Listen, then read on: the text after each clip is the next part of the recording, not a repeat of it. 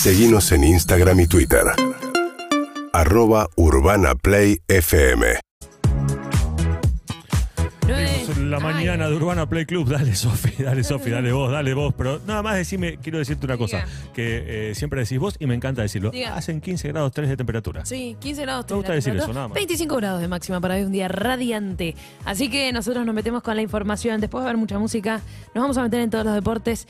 Pero ahora, ahora es momento de hablar de la selección argentina de ese año de mundial. Exactamente.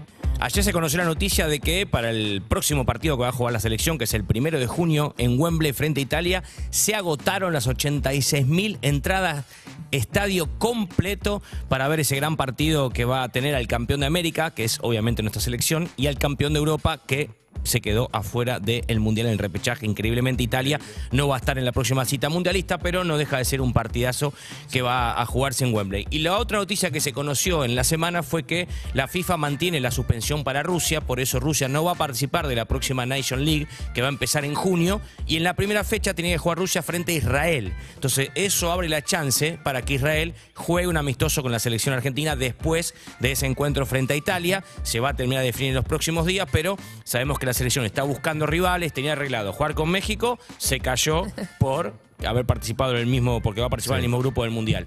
Estaba el amistoso con Brasil, pero la FIFA finalmente dijo que tiene que jugar en septiembre el partido por las eliminatorias. Por Exacto. eso se complicó para que la selección juegue amistosos. Entonces la, la gran chance hoy es que juegue frente a Israel después de aquel partido con Italia. Viste que siempre en los años mundiales empezamos a buscar coincidencias con lo que sucedió en México 86, con lo que sucedió en el 78 o lo que sea que sucedió cuando Argentina salió campeón. Bueno, cuando Argentina salió campeón en México 86, uno de los partidos previos, uno de los últimos partidos de la selección de Bilardo fue justamente contra Israel. Yo me agarro de eso. Va a Claro. campeón. Cuando fue Argentina, creer. claro, cuando Argentina va a Italia, 90, también juega con Israel en la Exactamente, por eso O sea, una cámara de era Bilardo. obvia- obviamente, una vez que, eh, a ver, el doctor Bilardo va, le gana 7 a 0, creo que salió el partido además. eh, 7 a previo- 2 creo. O 7 a 2. 7 a 2, sí. Previo a México 86. Va, le gana. ¿Vos te pensás que para México, ¿Eh? para que para Italia no iba a jugar el doctor? ¿Eh? ¿Eh? ¿eh? ¿Eh? ¿Eh? Escuchame. Abrazo grande el doctor.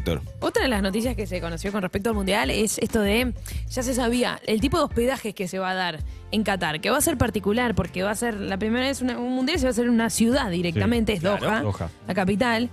¿Y qué va a pasar cuando la gente de todos los países involucrados o de todos los hinchas o de toda aquella persona que quiere ir al mundial se tenga que hospedar en esa ciudad, que tampoco es tan grande, porque eh, Qatar también como país es bastante chico. Sí. Claro.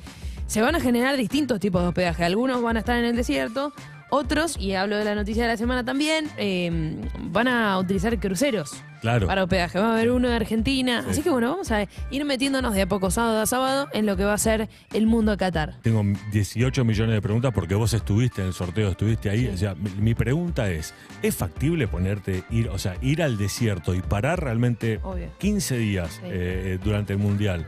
O sea, ¿lo podés llegar a hacer o te cocinás? Porque, o sea, una cosa es a la noche, está No. fresquito. Durante el día, ¿qué onda? Mira, a mí me tocó ir en marzo. Sí. Las Claro. temperaturas no eran tan extremas. El problema es en el verano, que, es, Claro. a- que es ahora, cuando se viene en, en Junio, julio. junio, julio, y por eso no se hizo el mundial en ese Sí. momento del año. Pero en noviembre, diciembre, cuando se va a hacer el mundial, Está bien. sobre todo diciembre, Zafa.